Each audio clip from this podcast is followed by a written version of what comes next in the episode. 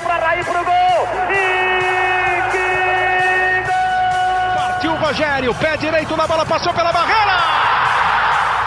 Gol! Bola, posição legal. Mineiro bateu, bateu, bateu. Gol!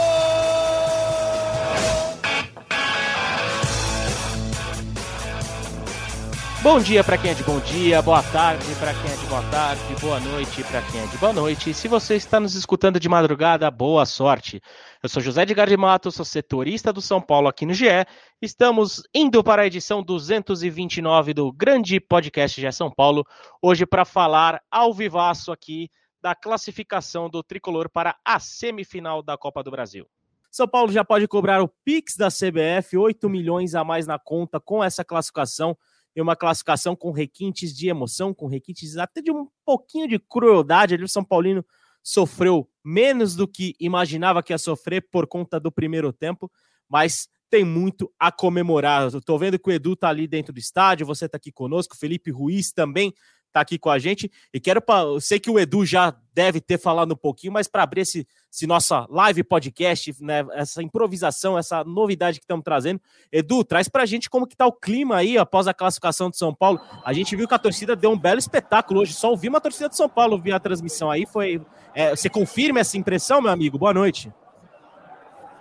Fala Zé, fala Felipe Ruiz, que está ali embaixo, quietinho.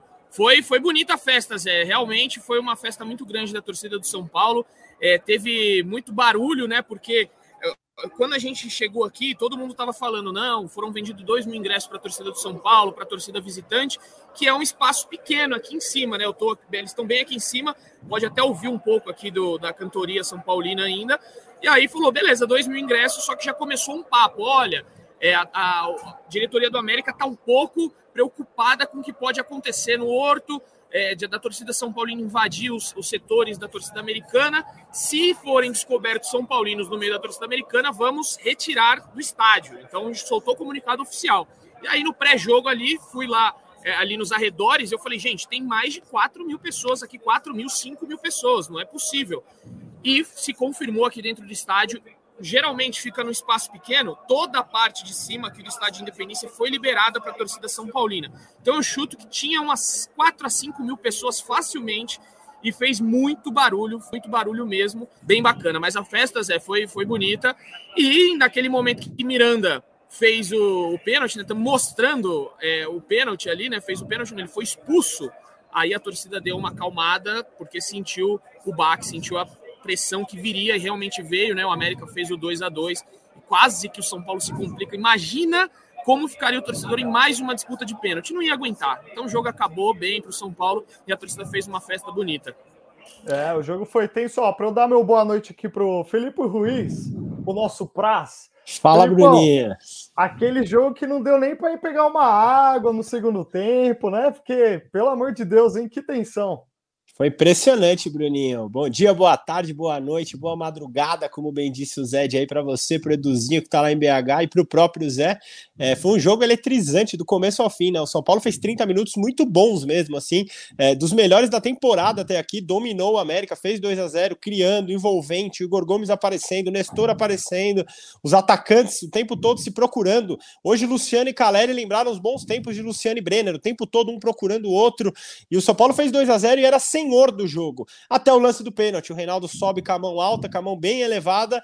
É, um pênalti que, que tem sido marcado, é orientação mesmo que seja marcado. O América faz o gol e aí bota fogo no jogo. Depois da, da expulsão do Miranda, então, é, é, o América ficou com bola o tempo todo. O São Paulo, algo que eu achei bem problemático, não tinha contra-ataque. Os jogadores que entraram hoje não foram tão bem. Alisson, Patrick, Nicão, os três não entraram tão bem nas tomadas de decisão. Então o São Paulo não tinha contra-ataque. Basicamente era ataque contra defesa, mas é, se superando os problemas físicos aí é, é, de vários jogadores que estavam muito cansados no fim do jogo, São Paulo consegue essa classificação épica lá no, no Horto.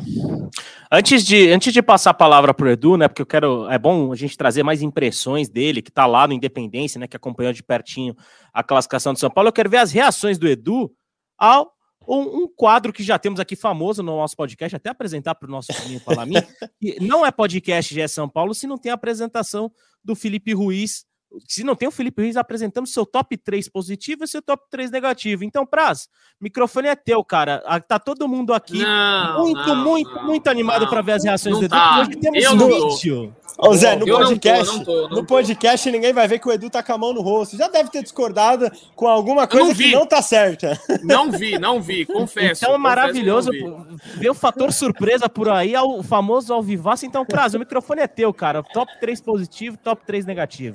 Bora lá, vou mandar o positivo e deixar o Edu cornetar que ele gosta, viu, Zé? Ó, Ele vou gosta. começar com a mão na cara assim, ó. Vou fazendo tendo assim ou assim. Vamos lá, vai. Melhor em campo tem que ser o Luciano, não tem como, né? Dois gols, participando demais, flutuando. O Luciano vinha buscar a bola no meio de campo, armava e o Edu faz o ok. Concordou. Ufa. Luciano, melhor, melhor em campo do São Paulo nesse jogo no Independência, também pelos gols, mas muito pela flutuação que ele faz. Ele dá dinâmica, vem buscar a bola no meio. O São Paulo joga e cria mais com o Luciano em dias inspirados como o de hoje. Coloquei em segundo o Igor Vinícius, mais uma bela atuação do lateral direito que vem sendo regular. É, ele praticamente não errou no jogo, é, deu uma chegada no Pedrinho no primeiro tempo ali, foi fundamental. O Pedrinho estava dominando tudo pelo lado esquerdo do América e criando muito problema. Depois da chegada do Igor Vinícius, pode Mas mandar, não, só uma coisa, sabe por que que ele deu no Pedrinho, né? Eu sa... eu- Por favor, por Pra- favor, pra- Eduardo, vai. Pra ver por se favor. o Pedrinho acordava, né? Aê! Acorda, Enfim, Pedrinho. pode continuar. Mas enfim, muito ligado de novo Igor Vinícius, muito bem no jogo, saiu pelo cansaço também, era mais um que estava extenuado no ataque São Paulino, então acho que o Igor Vinícius merece estar em segundo ali, em terceiro o Diego Costa. Diego Costa ganhou tudo pelo alto hoje, impressionante, todas as bolas pelo alto o Diego ganhou, por baixo, na saída de bola não estava tão bem, mas ninguém é, é, é, da defesa do São Paulo estava. Então gostei muito é, da força física e de como o Diego conseguiu se impor, principalmente pelo alto, enquanto esteve em campo. Cabe menção honrosa, né, Edu? Rapidinho, menção honrosa pro Caleri e pro Pablo Maia, os dois merecem também. Edu, provado? Exato, tá bom, tá bom. Não, Nenhuma discordância? aprovado, Ah, eu vai chover. só, é, Não, não, eu, eu achei realmente o, o Igor Vinícius muito bem. Não sei se eu colocaria ele na segunda colocação, mas no finalzinho do jogo ali ele realmente foi bem. Eu colocaria uma menção honrosa, só mudaria uma menção honrosa sua aí, que eu achei muito bem, o Rodrigo Nestor. Principalmente no primeiro tempo. O Nestor, ele, ele foi, chegou muito bem na área, teve o passe, né? A assistência foi dele do primeiro gol, uma bo- bonita assistência que ele deixa para o Luciano. Depois, no, no segundo tempo, ele chega, tem um chute que ele dá, que o goleiro faz uma defesa com a ponta do dedo, que quase sai o terceiro gol do São Paulo. Então, achei que o Nestor merecia até, talvez, no lugar do Diego Costa aí, viu? Eu vou discordar um pouquinho. O Diego Costa foi bem, mas o Nestor eu vi, eu senti hoje ele mais ligado, chegando bem no ataque, ajudou na defesa, tiveram momentos ali de segurar a bola que ele segurou. Enfim, é, eu acho que eu, eu trocaria o Diego Costa pelo Rodrigo Nestor e deixaria o Diego Costa na menção honrosa. Isso que eu faria de diferente de você. E agora. Praz, e o negativo, pra, que- pra gente ver também a reação do Edu aqui ao vivo. Importante. Eu também gostei do Nestor, achei que foi bem. Só achei que no final, assim como os outros, ele também errou algumas tomadas de decisão ali. Acho que o São Paulo não conseguia ficar com bola. É, mas, mas foi bem no jogo, Eduzinho. Os negativos. Primeiro, não tem como, que tem que ser o Reinaldo, né? Não só pelo pênalti. O pênalti foi só a coroação de uma atuação bem desastrosa do Reinaldo. Assim, errou tudo que tentou. É, o, o lance em que o Miranda é expulso começa numa tentativa de drible do Reinaldo que não dá certo, contra-ataque do América e, e- e falta com o cartão vermelho do Miranda. Então achei o Reinaldo muito desligado do jogo hoje, ele que vinha de uma grande atuação contra o Bragantino, talvez até o melhor em campo, mas hoje não, não foi bem o Reinaldo, não se achou no jogo do, do Independência. E acabei colocando o Miranda em segundo, para mim o Miranda vinha fazendo um bom jogo até, só que é um, é um, um- cartão vermelho muito pesado ali, né? E eu achei que o Miranda tomou o primeiro cartão também, já num lance meio besta, então achei que o Miranda é, vacilou ao ser expulso é, num jogo em que foi muito problemático, fisicamente São Paulo sentiu muito jogar com 10, então até pe- pela conta do peso do cartão vermelho, coloquei o Miranda, o Miranda em, em segundo. Em terceiro, o Alisson. O Edu vai falar que eu tô pegando no pé, porque ele já tava no último, no último top 3 negativo, mas o Alisson entrou muito mal no jogo. O Alisson errou tudo praticamente que tentou, é, passes, lançamentos, enfim. O São Paulo, como eu falei, não conseguia ficar com bola quando tinha 10 jogadores. Sofreu demais, assim, se não chances tão claras, talvez uma ou duas só do América, mas o São Paulo não tinha contra-ataque e não conseguia ficar com bola. E para mim, muito por conta das entradas é, que tecnicamente os jogadores não estavam tão bem. Então, o Alisson em terceiro, com menção desonrosa pro Patrick e pro Nicão. Tô tomando porrada de ter colocado o Nicão, mas acho que também não conseguiu dar o contra-ataque e tava meio lento em alguns lances. Não, eu vou- é, esse top 3 aí eu vou concordar com você. Sabia que você ia colocar o Alisson, né? Porque já virou, já tá virando algo aí você, você muitas vezes ele joga 15 minutos e acha alguma. Ah, não, vou colocar o Alisson aqui. Não, brincadeira. Porque no último jogo só que eu, eu discordei do Alisson. Você, hoje foi mal, 15 né? minutos foi mal. E aí, só que hoje, realmente, né? Naquele jogo eu discordo, mas hoje eu concordo, ele errou muita coisa. Tinha até um, um cara de Minas aqui, né? Que ele falou: Nossa, esse Alisson aí, é, quando saiu daqui de Minas já tava mal, né? Hoje, mal de novo. Ele tá jogando sempre assim? Eu falei: é, ele tava muito tempo machucado, teve um período bom no São Paulo ali, o comecinho, mas realmente foi, tá mal, não tá nos, nos, melhores momentos dele. Então a torcida aqui em Minas também não é muito fã do Alisson, não, viu? Só pra gente deixar bem situado aí, que não é um dos maiores fãs. Mas, Praz, foi bem hoje, discordei só de uma ali. Vou descer ali para a coletiva do Senna, a gente vai trazer tudo aqui no GE. E no podcast amanhã, amanhã não, né? Hoje já vai pro ar daqui a pouquinho podcast também, então a gente já é, fica a par de tudo que está acontecendo aí. Beleza, amigos? Vai lá, Edu, tamo junto. Boa coletiva, Eduzinho. Valeu. Ô, Praz, eu só vou discordar do Pablo Maia, viu? não, não, gostou, Bruninho? Não, não, gostei, achei ele meio desligado, tomando decisão errada. Acho que ele não, não conseguiu cobrir o Gabriel Neves como ele, como o Gabriel Neves faz, né?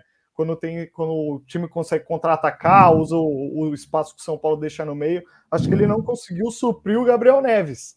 Mas o resto eu acho que eu, eu concordo com você, sim. O, o Nicão teve, teve, umas duas arrancadas do Nicão que eu falei assim, pô, chama um táxi para ele, porque tá de brincadeira. Tá, tá preso, de né, pô? tá preso no, no, gramado, o cara não conseguiu fazer, arrancar pro contra-ataque, o Zed. É, pois é, né? Mas ao mesmo tempo o Nicão conseguiu ganhar uns bons minutos para o São Paulo ali ah, na reta final, protegendo. E, e, foi muito mérito do Rogério, na minha visão, porque o Rogério colocou o Nicão como o homem da sobra ali, né? Quando o time estava com a menos, depois que ele tirou Caleri e tudo mais. Foi o Nicão foi o homem da sobra ali centralizado. Então ele que é o cara que protegia a bola, né? Para tentar segurar. E nessas aí ele recebeu umas duas, três faltas que fez São Paulo ganhar alguns bons minutos. Mas já que, já que o Edu desceu lá pro, pro, né, pro, pro vestiário, né? Para se preparar para a coletiva do Rogério Senni. Vamos colocar aqui ao vivo, o Palami, acho que o Falcão já falou que está na mão, né? O Edu fez um vídeo muito, muito bacana dos jogadores do São Paulo comemorando a classificação. Aliás, é uma cena, teve uma cena que também foi exibida na televisão, deles cantando, né, com, com todo o público São Paulino que estava lá no Independência. Mas o Edu tem um vídeo exclusivo lá. Então, Falcão, pode mandar a bala aí para quem está aqui com a gente acompanhar né, é, esse vídeo bem bacana que o Edu mandou lá direto do Independência, até porque.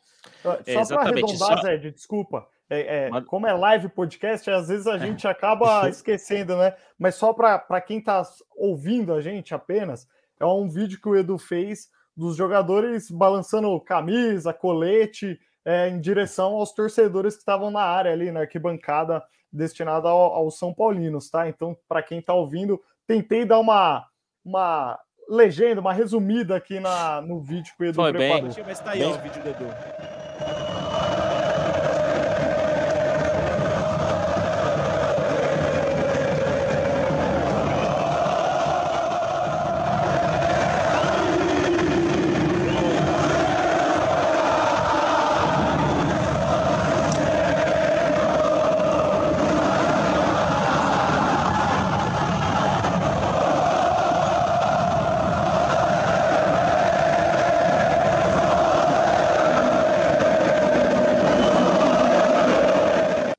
Esse, esse, vídeo lembra bastante aquele de 2016, o, o Felipão. Você sabe, é da Libertadores contra o Galo? Lembro, exatamente. A quartas de final da Libertadores, né? O São Paulo perde por 2 a 1 um lá, mas classifica, né? Gol de cabeça do, do Maicon, né? E a torcida faz uma festa parecida mesmo fora de casa, né, Bruninho? Eu acho que essa festa ela tem razão, ela tem, ela se justifica. Eu acho que o Ceni, ah, talvez o Zé acompanha todas as coletivas do Ceni e tá aqui para provar. Talvez a palavra que ele mais usou em todas as coletivas até hoje foi competitividade, né, Zé? Competitivo. Ele, ele sempre prometeu um São Paulo competitivo e acho que isso a torcida realmente se identifica. Por isso essa festa fora de casa hoje, por isso a quantidade de torcedores São Paulo Paulinos no Mineirão, como o Edu falou aqui antes. Eu acho que assim, o São Paulo não foi brilhante em nenhum dos dois jogos contra o América. Talvez hoje os primeiros 30 minutos ali foram muito bons. É, e contra o Ceará, a mesma coisa. O São Paulo não foi brilhante, mas o São Paulo é um time que se entrega muito. O São Paulo vende muito caro as divididas é, e algo que o torcedor sentia falta em algumas eliminações antigas. Então acho que é por isso que a gente vê esse vídeo, essa festa aí. Bem foi explicado. Bem demais, foi bem demais. boa, boa. Mas acho que o São, Paulo, o São Paulino e a São Paulina que está aqui com a gente nessa, na versão podcast, o que mais vai se deliciar é o grito da torcida ali na Independência, né? Porque, como o Edu falou, a gente viu uma presença maciça de torcedores do São Paulo lá. Inclusive, o nosso Caio Domingues, né? Tava, tava lá no Independência também, nosso voz da torcida. E foi, foi um, foi um público que fez, muita diferença para o São Paulo, né? Porque é, até vamos começar a falar um pouco do jogo, Praz. É, o São Paulo, você falou que talvez tenha sido os primeiros, alguns dos 30 melhores minutos do São Paulo nessa temporada, temporada né? E o que, que você achou que foi o fator mais importante para o São Paulo é, ter conseguido esse domínio? Eu, eu enxerguei um fator preponderante. O América em nenhum momento encontrou o Luciano na, na, na marcação. Luciano se movimentava com tranquilidade, saía da, da referência, vinha para um lado, vinha para o outro, toda hora recebia a bola para armar, muitas vezes no meio-campo, atrás do Nestor, atrás do Igor Gomes. Acho que esse talvez tenha sido o fator mais importante ali para o São Paulo ter dominado tanto esse, essa meia hora. O que, que mais você destaca além disso? Eu tô contigo nessa, Zé, e até por isso que eu acho que eu citei aquele Luciano da era Diniz, do momento Diniz no São Paulo, porque lembrou muito que é um Luciano que não joga perto, muito tão perto da área, ele vem jogar entre linhas, ele pega a bola ali entre, os, entre o volante e o zagueiro, e aí ele tá, ele tá solto, ele tá o tempo todo fazendo aproximação com o Nestor, com o Igor Gomes, com o Caleri, hoje os dois jogaram muito mais próximos do que vinham jogando em outros jogos, então acho que realmente esse fator do Luciano acho que foi muito importante, e a outro, o, o fato dos meias do São Paulo estarem muito ligados hoje, tanto o Igor Gomes quanto o Nestor, nos primeiros 30 minutos, estavam muito bem no jogo. Estavam buscando bola, estavam se aproximando. São Paulo era um time compacto nos primeiros 30 minutos. E acho que foi o grande diferencial. Um meio de campo em que estava jogando todo mundo próximo, tecnicamente, num encaixe interessante, todo mundo estava acertando tudo no começo do jogo. Então o São Paulo dominou o América nos primeiros 30 minutos ali, né?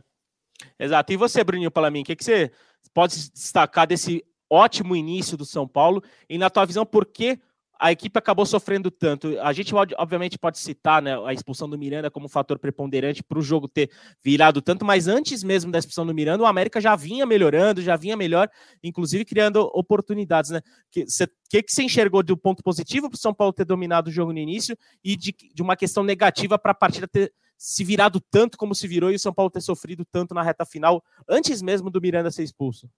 É, é isso, Zé. Eu acho que assim é, ali, quando o, o, América encontrou o primeiro gol, o gol de pênalti, né?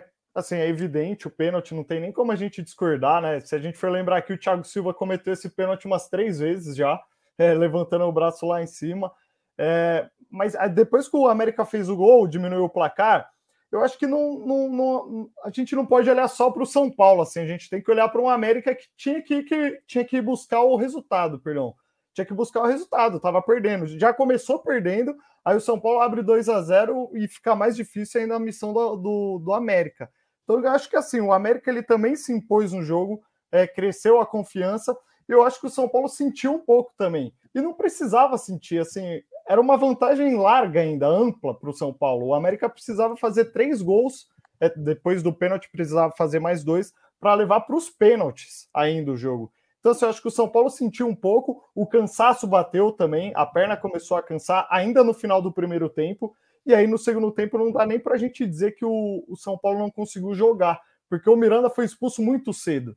Então o América pressionou, o São Paulo tentou se fechar e não conseguiu sofrer. Eu acho que o São Paulo não conseguiu sofrer, o América teve muitas chances de fazer o terceiro gol ainda. É bola na área para mim, assim que o São Paulo fica tirando toda hora não é saber sofrer para mim. Se a gente for comparar com o Palmeiras diante do Atlético Mineiro, aquilo é saber sofrer. O time do América, do Atlético quase não entrou na área do Palmeiras. Ficou rodando a bola, mas não, não conseguia cruzar, não conseguia criar. E o América diferente, conseguiu é, assustar mais o São Paulo. Acho que o São Paulo não conseguiu sofrer, mas a vantagem já era larga e depois o Rogério corrigiu o posicionamento dos jogadores e aí o São Paulo garantiu a classificação. Mas eu acho que assim, olhando para o lado do São Paulo, essa movimentação do Luciano quase virando um meia também, quando o São Paulo saía jogando, a saída do Igor Vinícius pelo lado direito, que fase vive o Igor Vinícius, hein? Tá jogando muita bola. Eu acho que são todos esses ingredientes que fizeram o São Paulo conseguir abrir 2 a 0. Aí depois se complicou por esses fatores que eu falei aqui, Zé. É, e são, acho que tem dois fatores é, muito pontuais do jogo que também fizeram o São Paulo se complicar. É, primeiro, eu acho que o pênalti do Reinaldo. O Reinaldo comete o pênalti é, levantando demais o braço na disputa com o Iago Maidana. Assim que o Iago Maidana cabeceia a bola, a bola bate no braço do Reinaldo, o Salve Espínola, é, da central do apito, na partida, disse que o, o Reinaldo levantou demais o braço né, e, e, e, desviou a trajetória da bola, portanto, ele concordou com a arbitragem, né, que só marcou o pênalti depois da revisão do, bar, do VAR. Mas eu quero saber de vocês. Eu acho que, é, é, aliás, é bom né, a gente ter terminado uma partida de mata-mata de competição nacional e não teve polêmica de arbitragem. Acho que o lance do pênalti é meio indiscutível. Vocês concordam? Indiscutível. Cal, aliás, boa arbitragem do, do, do, Braulio, né? Assim, o jogo não era um jogo fácil de apitar, muita reclamação dos dois lados o tempo todo. É, cada falta que ele dava, vinha alguém fazer uma rodinha. Como a gente sempre fala, os jogadores brasileiros não se ajudam tanto. Mas eu, eu achei a arbitragem dele, no geral, bem boa. Assim, não era um lance tão fácil de dar no campo, porque o corpo do Reinaldo tá na frente dele, né? Então, assim, não sei se, se ele tinha a visão de onde a bola bateu. Poderia ter batido nas costas do Reinaldo, mas assim, o corpo do Reinaldo tá na frente, então não era tão fácil de ver. No geral, achei a arbitragem muito boa, Zé, e achei o lance claro, pênalti. pênalti também, Bruninho? Pênalti, claro, não tem nem o que discutir. E o, a gente falando aqui, elogiando a arbitragem, o Salve ele falou na transmissão que os árbitros se concentraram né, para esse jogo. Eles ficaram dois dias, se não me foge a memória, foi isso que ele falou, é, se preparando para esses jogos decisivos. E assim, se for para todo jogo é, ter uma arbitragem boa assim, pô, deixa os caras se concentrando, né? Ah. Deixa eles se concentrarem. É. É, vai pra, já, vai para Jarinu lá, faz uma concentração grande. Deixa eles se concentrarem, pô. É aquela questão que acho que é de velha discussão, né? Teria essa solução, né? Vamos profissionalizar os árbitros. Né? Fato. Seria Perfeito. a grande solução. É, vamos retomando agora para o próximo assunto, né? Teve. E, o, Zé, para encerrar, um, um, VAR rápido, né? Que é legal, né? Assim, ele foi chamado rapidamente, foi, viu, deu o pênalti, demorou mais para bater foi. o pênalti, demorou mais para bater o pênalti do que para ele ter a decisão, né? Então a é, caminhada é do Wellington Paulista para a bola demorou mais do que a decisão do VAR ali, né? Exato, que é o que a gente pede, um VAR rápido. Então foi, foi bem interessante a forma. É, se, eu não me, se eu não me engano, o Gustavo, nosso, nosso estagiário que está aqui, né? Ajudando a gente aqui no fechamento, ele acho que ele cronometrou. Se eu não me engano, esse VAR foi dois minutos ou dois minutos e meio de, de paralisação. Do momento em que o árbitro foi chamado, revisou e tudo mais, foi um VAR que talvez seja um, um pouco acima do, do padrão internacional, mas para o nosso padrão tá excelente. Tá bom. Diga, diga Bruninho. Ô Zé, você falou do Gustavo, ele acertou o palpite, tá?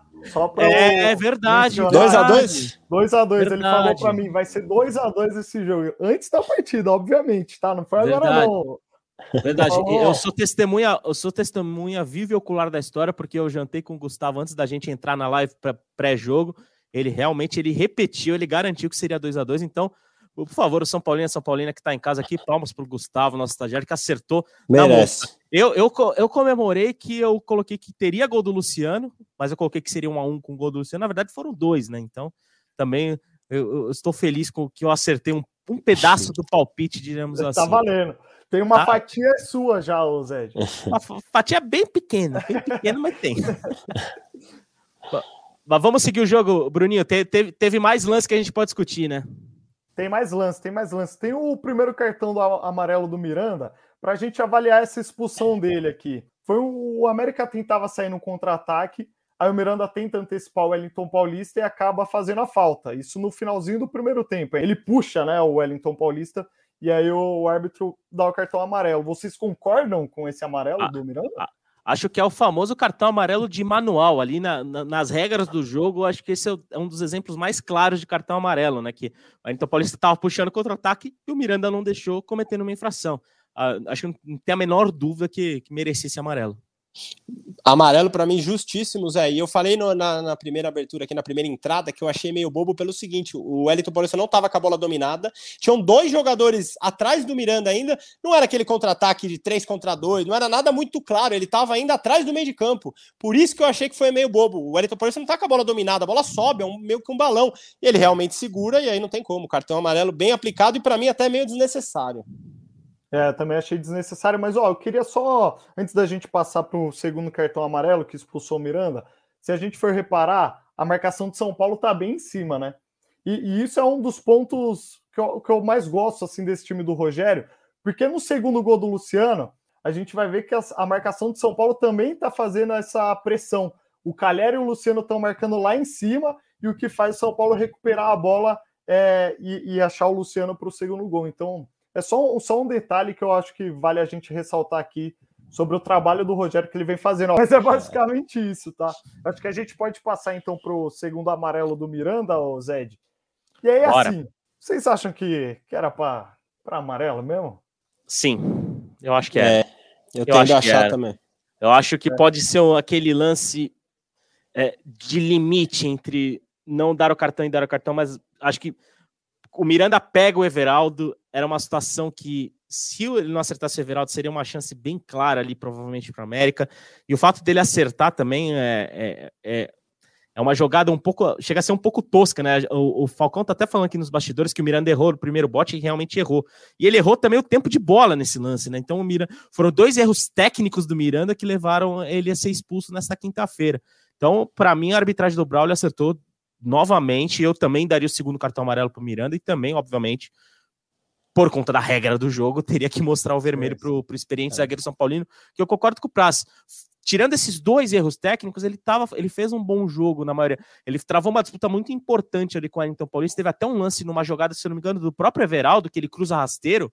Se não é o Miranda ali para dividir com o Wellington Paulista na pequena área, sairia o gol fatalmente do América. Então, é, foram dois lances ali que o Miranda não esteve no seu nível esperado e que acabou advertindo nos dois e foi expulso e tornou o, os últimos 30, mais de 30 minutos de jogo, não, 40 minutos de jogo, é, meio dramáticos para o São Paulo.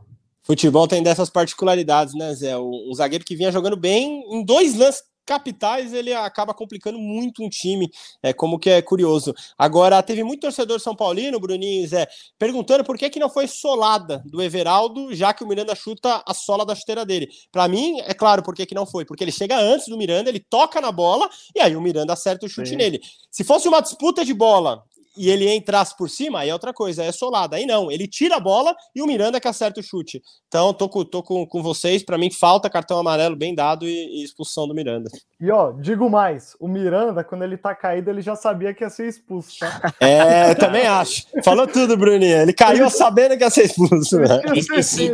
E ciente da expulsão, o Miranda enrola para sair de campo.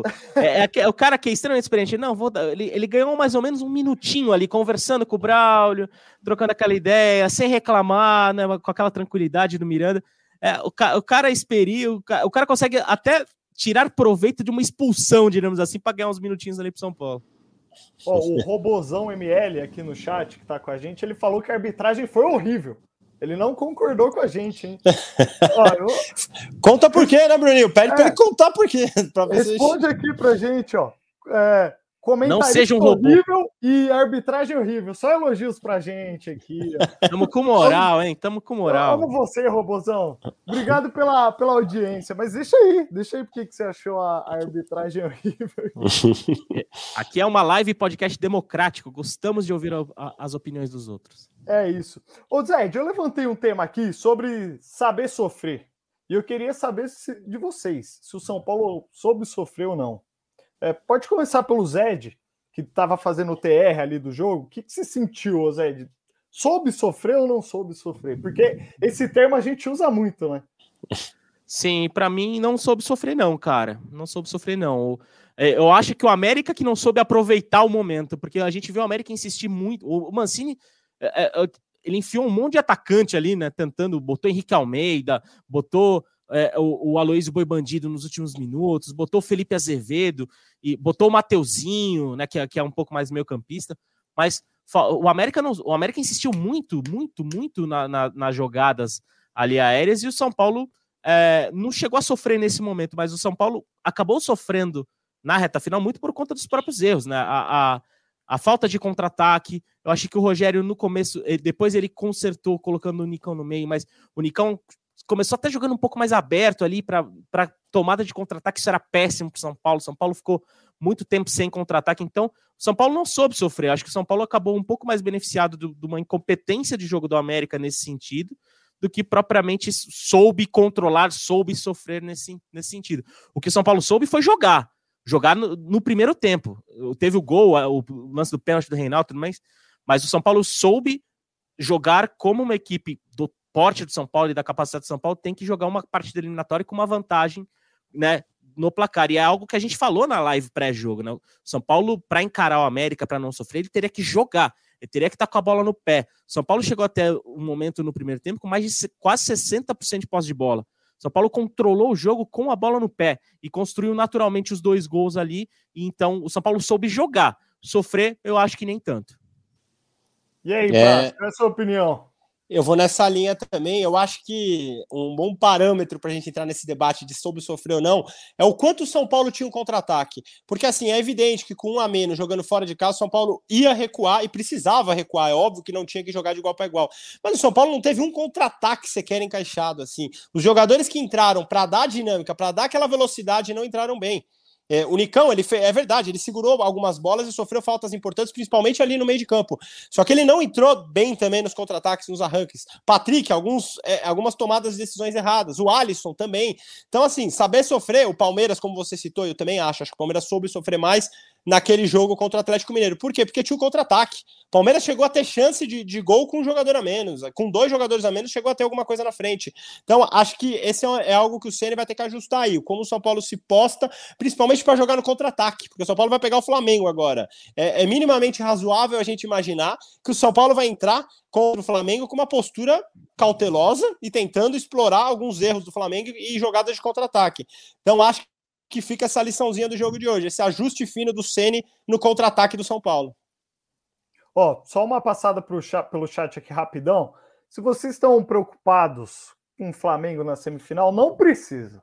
Porque a evolução do futebol falou aqui vai ser Corinthians e São Paulo na final. Então, ó, já cravou. Semifinal, tá tudo certo, São Paulo já se classificou. Qual que é a arroba que, qual que é a arroba que colocou, cravou São Paulo e Corinthians? Evolução do futebol.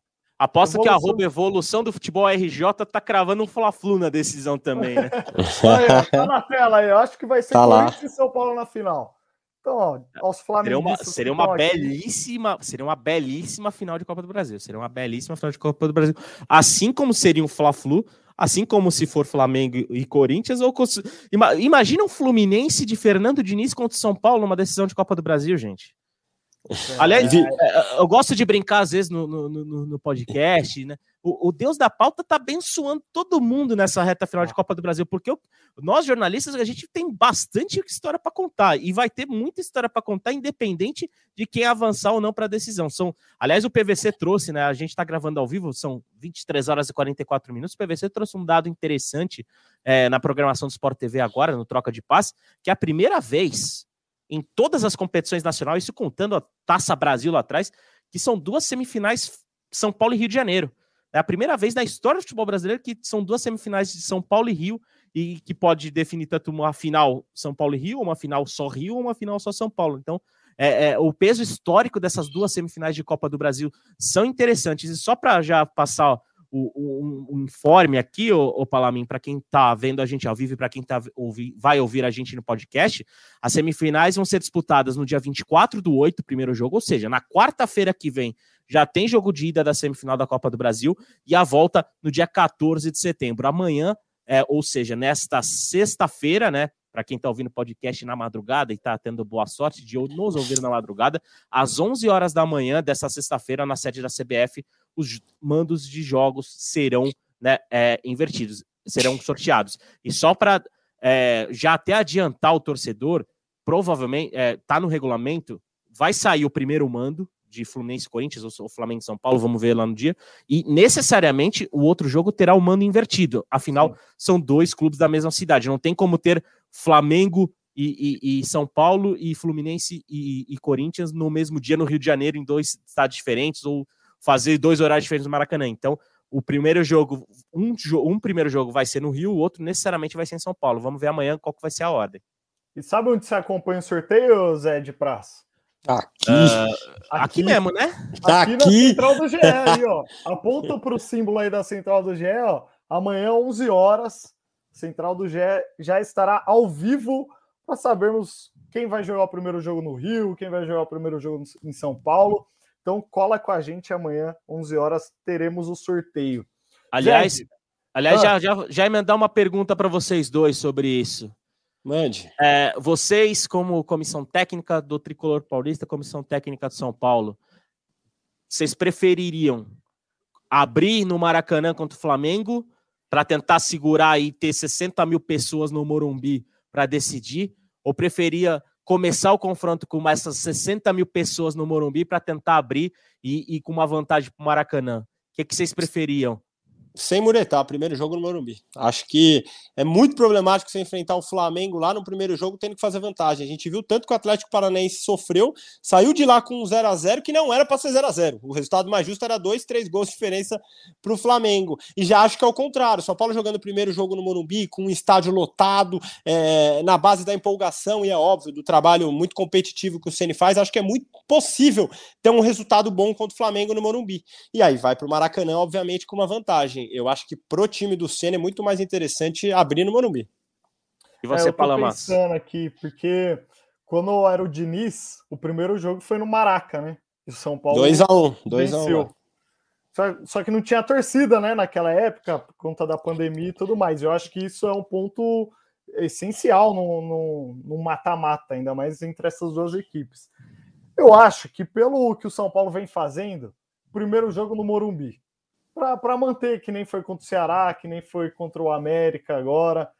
Faz o primeiro jogo no Morumbi e aí joga a vida lá no, no Maracanã, porque vai ser muito difícil. Independente de onde for o primeiro jogo, vai ser muito difícil. Assim, eu acho que não, não é exagero falar que o Flamengo é favorito, né, nesse confronto. O Flamengo é favorito pela bola que tem jogado, né? É, eu também, favorito.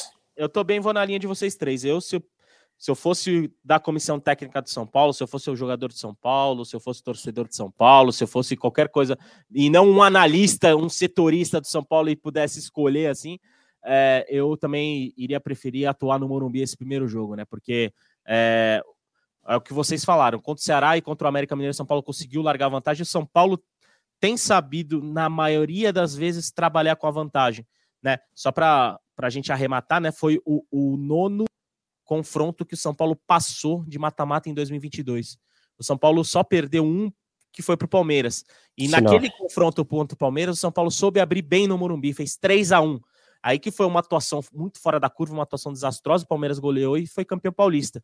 Mas o São Paulo, esse São Paulo do Rogério Ceni, com essa postura, com essa competitividade, com esse trabalho, sabe muito bem abrir confrontos no Morumbi. E eu acho que para encarar um time como o Flamengo, a melhor saída seria mesmo atuar no Morumbi com mais de 60 mil pessoas e provável recorde de público na temporada. Eu acho que dificilmente algum jogo vai bater esse São Paulo e Flamengo aí no, o, no Morumbi, o, o Zé, final de Copa do Brasil. Fala para se, não, se não me falha a memória, o São Paulo tem oito vitórias consecutivas dentro do Morumbi em jogos de mata-matos. As últimas oito vezes em que o São Paulo é, entrou em campo por uma competição eliminatória, ganhou as oito vezes. Então, assim, é um dado que fortalece muito também essa ideia que a gente está passando de que abrir uma vantagem contra esse poderoso Flamengo, que tem um ataque ali é, é absurdamente bom.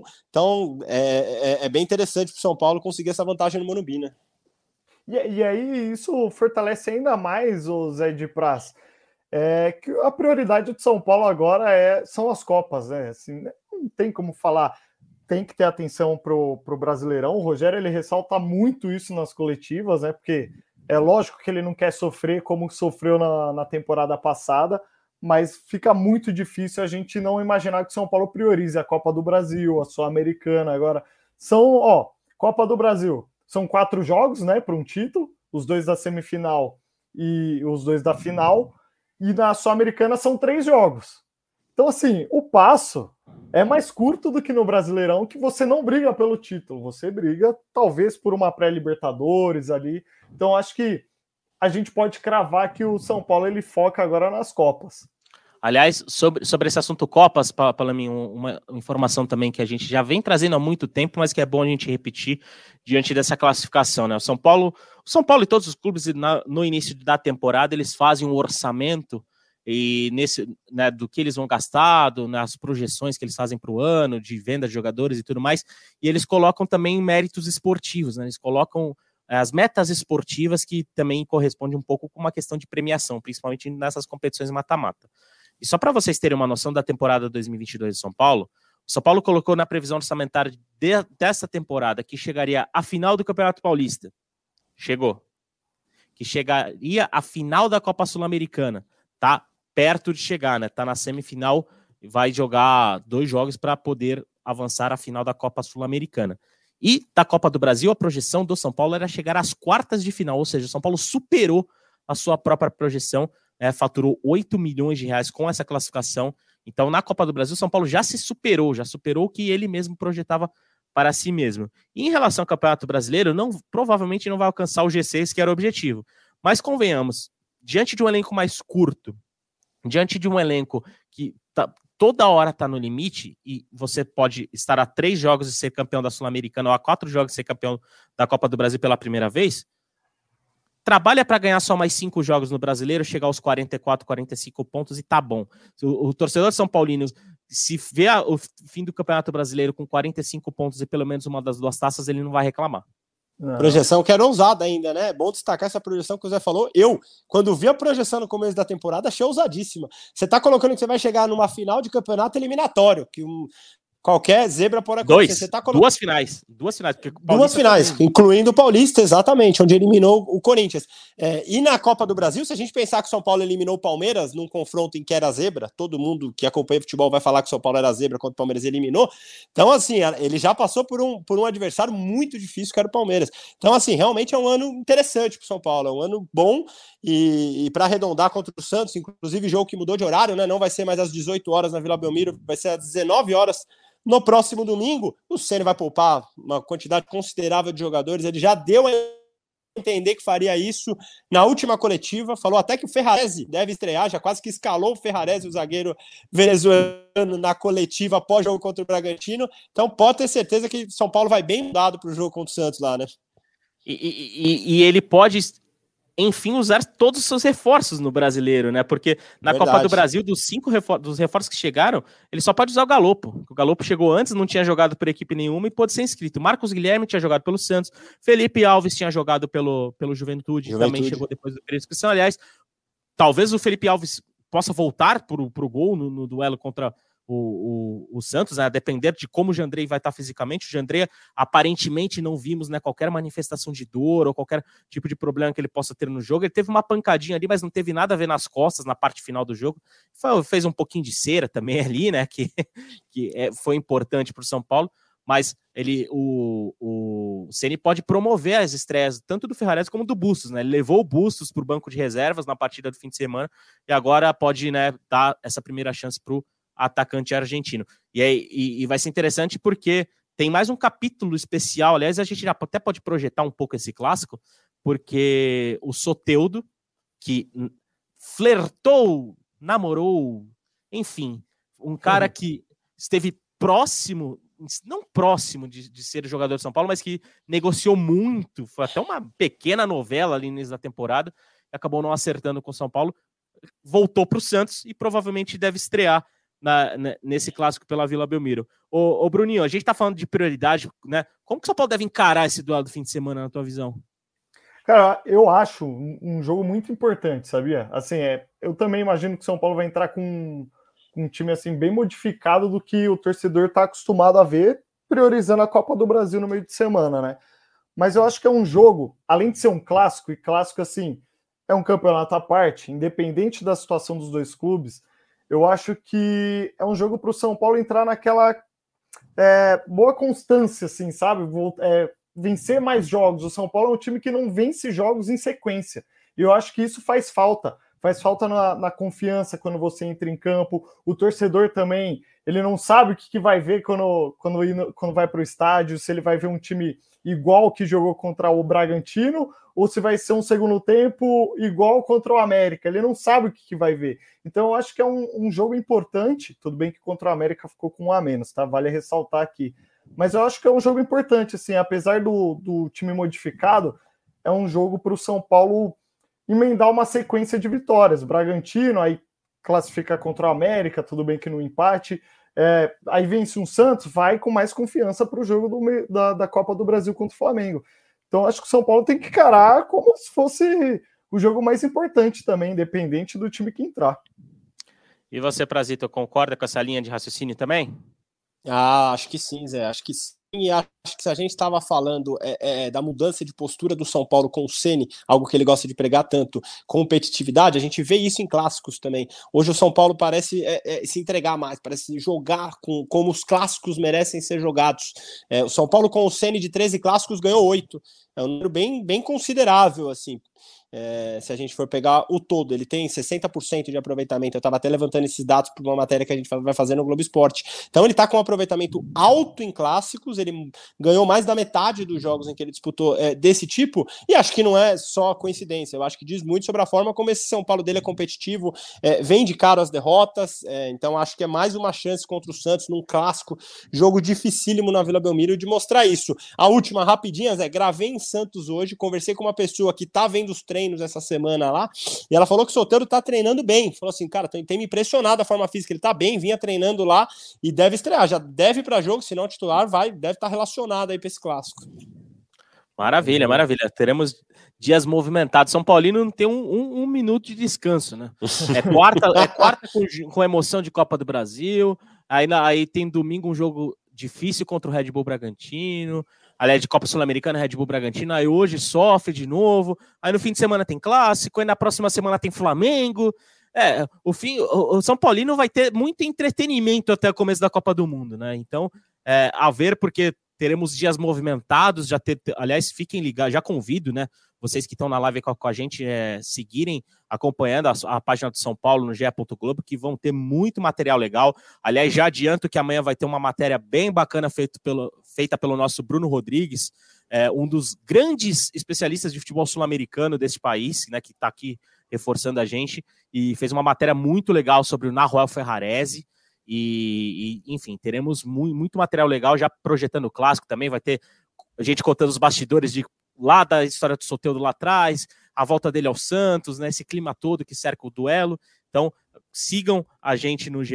Globo que vai ter muito material legal sobre o clássico e, obviamente, sobre a Copa do Brasil. Afinal, né, Palaminha? Amanhã, bom lembrar que 11 horas teremos transmissão aqui do sorteio do mando de campo da Copa do Brasil, né? É isso aí. Então, ó, a galera que está no chat, a galera que está nos ouvindo também, 11 horas da sexta-feira, Central do GE ao vivo, para descobrimos quem que vai jogar no Maracanã o primeiro jogo, quem vai jogar no Morumbi ou na Neoquímica Arena o primeiro jogo, vai depender de, do sorteio aí, então cola com a gente que, que a gente vai debater muito essa semifinal da Copa do Brasil. Ó, só, só para completar o que o Praça falou aqui, e isso é uma das coisas que eu mais tenho acompanhado nos grupos de futebol, é, no Twitter também, a, os torcedores do São Paulo falam muito sobre essa mudança de espírito mesmo, viu, Praz? É, Verdade. É um time, parece que é um time novo, assim, que o São Paulino não sabia o que era essa pegada dentro de campo e descobriu esse ano com o Rogério, assim, de tanto que falam dessa mudança de espírito dentro de campo. E curiosa, né? Curiosa que essa mudança tenha vindo com o Rogério, que é um cara tão marcante, tão pesado para a história de São Paulo, 25 anos como jogador, depois uma passagem em 2017 apagada, agora parece um, um novo Rogério, parece um Rogério muito mais sabedor, conhecedor é, de como lidar com os problemas que o São Paulo tem internamente ali. Então acho que é um trabalho de bom para cima, dá para a gente colocar entre bom e ótimo o trabalho de Rogério Ceni nesse ano de 2022. Muito bom. É isso, é isso. E é, só para a gente encerrar essa, essa discussão, é, vocês colocam o Rogério entre os três melhores trabalhos da temporada no futebol brasileiro? Ué, difícil essa Olha, pergunta. É, tô pensando aqui em quais, em quais eu colocaria. O Abel acho que fatalmente tem que estar, tá, mais uma é. semifinal de Libertadores. O Dorival, pelo que fez no Flamengo, ainda que seja um recorte não tão grande, mas é impressionante, sobretudo pela qualidade de jogo apresentado. E não sei se a gente tem um trabalho aí muito melhor que o do Rogério, tirando esses dois aí, não. Acho que tá é, no o, top 3. O que a gente poderia falar, mas que também não tá muito bem, é o Barbieri no Bragantino, né? Mas por essa temporada não dá é, para. O ano dele não é bom. Né? Ah, não, não, e, é e, e, talvez por, por, pela questão de material humano também, acho que a gente esper, talvez esperasse um pouco mais do Corinthians do Vitor Pereira do que a gente tem visto. Né? Teve a vitória, a reação impressionante contra o Atlético Goianiense, mas tiveram jogos ruins, enfim, né? Muita gente não soube talvez administrar elenco com muitas lesões. Então, eu, eu acho que sim, acho que o trabalho do Rogério é um dos três melhores do país e nós seguiremos falando bem do trabalho do Rogério enquanto ele estiver indo bem, como ele foi novamente colocando o São Paulo na segunda semifinal de competição nessa temporada. Aliás, terceira semifinal de competição nessa temporada, segunda neste momento decisivo, neste momento derradeiro, Palamin. É isso, Zed. Para a gente encaminhar para o fim, liberar você, o prazo aqui da live, do barra podcast, relembra para o pessoal do chat, então, o, o, próximo desafio do São Paulo no Campeonato Brasileiro, que vai ser contra o Santos no domingo, é isso? Exatamente, Santos e São Paulo, domingo às 19 horas, lá na Vila Belmiro. Lembrando que o horário do jogo foi alterado justamente nesta quinta-feira, um pouco antes da bola rolar para lá para América Mineiro e São Paulo. São Paulo deve ter uma equipe bem modificada, como você bem falou, possivelmente com estreias de Bustos, com estreias de Ferrarese. E o Rogério deve modificar bem o time. Afinal, na quarta-feira já tem o primeiro jogo contra o Flamengo pela semifinal da Copa do Brasil. Definição se será no Morumbi ou no Maracanã sai nesta sexta-feira. Mas Santos e São Paulo, São Paulo e Santos, dia 21 de agosto, às 19 horas, lá na Vila Belmiro. São Paulo tentando a segunda vitória consecutiva no Brasileirão e tentando pular para a primeira parte da tabela. Vamos ver, porque boa, boa parte do pessoal deve descansar, né? O Rogério deve segurar alguns nomes, porque a prioridade do São Paulo definitivamente é as Copas, ainda mais depois da classificação desta quinta-feira. É isso, Praz, aquela última. Aquela última, toque final, Bruninho. É, tava conversando com uma pessoa do São Paulo hoje antes do jogo. E aí, eu num bate-papo com o Richarlison essa semana, o Richarlison falou para mim assim: ó, algo que eu achei, o Richarlison comentarista aqui da Globo, algo que eu achei ruim contra o Ceará foi o fato do São Paulo ter entrado um pouco na vantagem ali. São Paulo fez um primeiro tempo ali meio que acomodado contra o Ceará. E eu falei isso com a pessoa e a pessoa falou assim: é verdade, o Ceni realmente não gostou do primeiro tempo contra o Ceará, classificou o primeiro tempo contra o Ceará como um dos piores do ano até aqui. E você vê que o trabalho talvez tenha sido muito bem feito, porque o São Paulo entrou hoje, ao contrário do que foi contra o Ceará, como se o jogo tivesse 0 a 0 marcando alto, como você falou algumas vezes, saída de bola, é, tentando sempre que tivesse a posse criar. Então, acho que o Ceni também não gostou do primeiro tempo contra o Ceará e hoje fez com que o time entrasse muito mais ligado. Vamos ficar de olho nos próximos é, compromissos de mata-mata do São Paulo nas Copas aí. Sempre bom estar aqui, Bruninho. Um abraço para você, para o Zé e para todo mundo. É isso, amigos. Zé de Praz, muito obrigado. Valeu por esse pós. É, o Zed também estava no pré aqui, então agradeço demais. Boa noite para vocês, bom descanso, bom trabalho. Não sei o que, que vocês vão fazer agora, mas vão lá e aproveitem bastante. Muito obrigado, viu? E com essa última do prazo, nós nos despedimos de você, São Paulino, de você, São Paulina. Muito obrigado por estar conosco em mais uma edição do podcast é São Paulo, edição 229, que né, fala sobre a classificação São Paulina para a semifinal da Copa do Brasil. São Paulo está na semifinal da Copa do Brasil, o São Paulo está na semifinal da Copa Sul-Americana e nós do GE São Paulo estamos nas melhores plataformas de áudio, estamos também na página do São Paulo no ge.globo. Um beijo no coração e um abraço na alma de cada um de vocês.